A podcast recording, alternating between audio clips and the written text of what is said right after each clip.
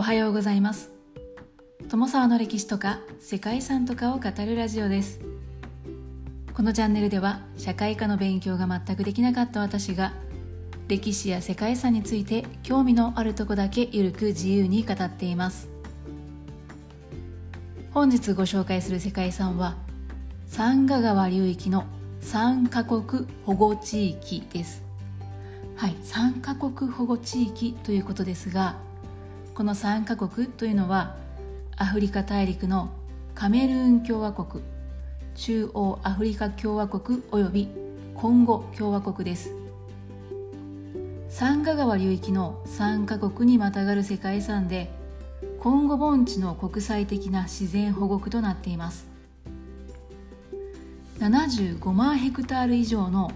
広大な自然公園を構成していてここには人の影響を受けることなく動植物が生息できる自然環境が維持されています。生息する種としては体長2メートルにも及ぶゴリアテタイガーフィッシュだったりナイルワニが有名なんですが他にもゾウやゴリラチンパンジーなど大型哺乳類も数多く生息しています。ただ現在その多くが絶滅危惧種に指定されているそうです。共同で登録されている国立公園はカメルーンのロベケ国立公園コンゴ共和国のヌアバレ・ンドキ国立公園そして中央アフリカのザンガンドキ国立公園です。これらの自然保護区は生物多様性確保のために極めて貴重な重要な意味を持っていて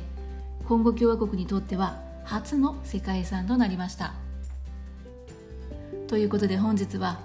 手つかずの湿潤タウリンが育む生物多様性が特徴的な世界遺産三河川流域の3カ国保護地域についてご紹介したいと思います。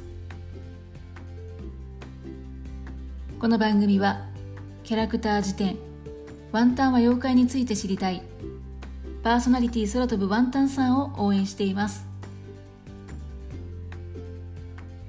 世界遺産サンガ川の流域の3カ国保護地域は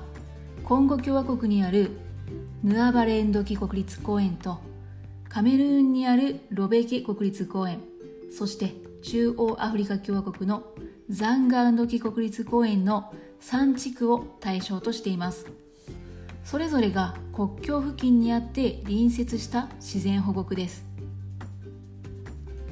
世界遺産に登録されている三河川流域は昔から進化があまり見られない原生生息域で森林や草原湿地帯に熱帯雨林などの風景が見られます。未開発の森林では他の地域ではあまり見られなくなった丸耳象や西ローランドゴリラなどの野生動物と植物層が現在でも存在する貴重な場所となっています。これらの保護区がある中部アフリカでは1980年代から1990年代にかけてアメリカの野生生物保全協会などが各国の政府に働きかけて国立公園や保護区の設定というのが進みました。3つの世界遺産の中では初めに中央アフリカ共和国で1990年にザンガ・ンドキ国立公園及びザンガ・サンガ特別保護区というのが設定されました。そして1993年にコンゴ共和国でヌアバレンドキ国立公園が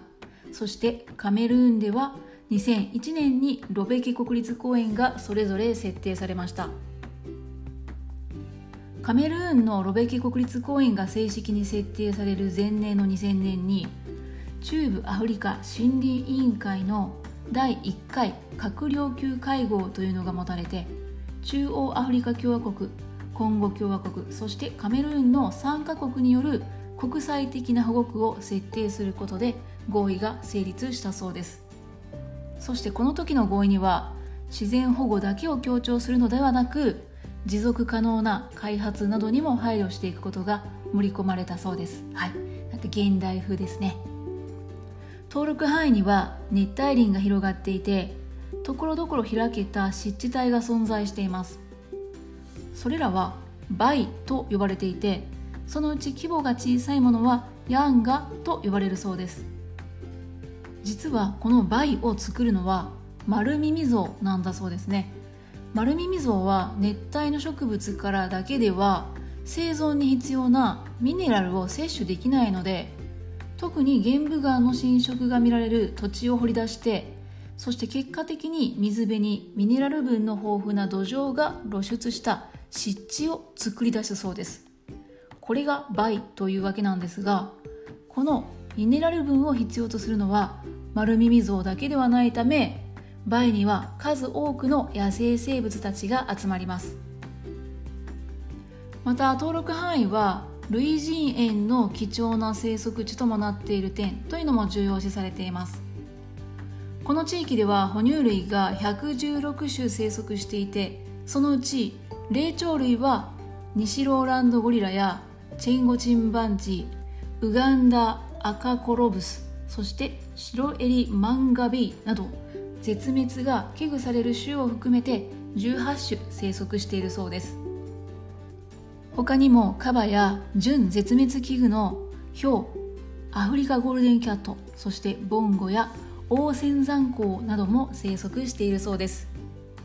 また鳥類も豊富で429種が確認されていてその中にはやはり気球種なども含まれているそうです。そして爬虫類と両生類はともに約30種。魚類が246種確認されているそうです。植物層については確認されている植物は1122種で多くの種が絶滅の恐れのある野生生物のリストに入っています。三賀川流域の3カ国保護地区の一つヌアバレ・ンドキ国立公園はコンゴ共和国の北東部にあるサンガ州とリクアラ州にまたがる公園です。世界遺産登録地にはンドキ川とグアルゴ川の合流する原生林の地域であるグアルゴ三角地帯も含まれています。公園の周りには人間の住居というのは少なくて豊かな自然が見られるそうです。そしてこの公園では茶色と白の縞模様が特徴のウシ科のボンゴや丸耳ゾそしてチンパンジーやゴリラなどの霊長類が多く見られます。ヌアバレ公園の中ではゴリラが見られる特別なエリアもあるそうで観光で行っても観察することができるそうです。また鳥類も豊富なヌアバレでは300種以上を生息する鳥の中にオウムやワセリンフクロウワシなどが見られるそうです。バードウォッチングにも適しているそうですね。そして植物層に関してはマホガニーという希少な種を含めたものが1000種以上自生しているそうです。そしてロベケ国立公園はカメルーン南東部の東部州に位置する国立公園です。こちらもコンゴ盆地に位置していて中央アフリカ共和国やコンゴ共和国との国境にもなっているサンガ川は公園の東側の境界となっています。ロベケ国立公園の植物層で支配的なものは半常緑の森林で多種多様な植物によって特徴づけられている300種以上の樹木が生えています。動物層に関してはアフリカで丸耳象と西ローランドゴリラが最も多く密集して生息しているそうですね。他の動物たちとしてはチンパンジーなどの霊長目やヒョウそして、えー、さらには10種の森林に生息する有定類が挙げられるそうです。さらにそうした哺乳類に加えて215種の蝶や134種の魚類18種の爬虫類16種の両生類なども確認されているそうです。そして3つ目のザンガ・ンドキ国立公園なんですけれども中央アフリカ共和国の南西部に位置する国立公園です。当初中央アフリカ共和国の世界遺産の暫定リストに記載されていたのはザンガさんが特別保護区の方だったそうですが最終的に実際に登録されたのは残ガ運時国立公園のみでその周辺に設定された残ガ山河特別保護区は干渉地域として現在扱われているそうです。残ガ運時国立公園の森林は主に乾燥している地帯や川沿いの湿地帯を含む繁盛緑林そしてリンバリという植物が生い茂るうっそうとした森林の3つの類型に分けられているそうです。主要な森林の動物層はヌアバレンドキ国立公園やロベケ国立公園と同様に西ローランドゴリラやマルミミゾウなどが生息しています。ここまでお話ししてきた通り三河川流域の3カ国保護地域はとても大きな干渉地域に支えられて大規模な湿潤タウリン地帯でそれが長きにわたって守られてきました。そして多くの絶滅の恐れのある種の生息域を保護している点などが評価されています。ということで本日はアフリカ大陸の3カ国にまたがる自然遺産サンガ川流域の3カ国保護地域についてご紹介してきました。最後までご清聴いただきましてありがとうございます。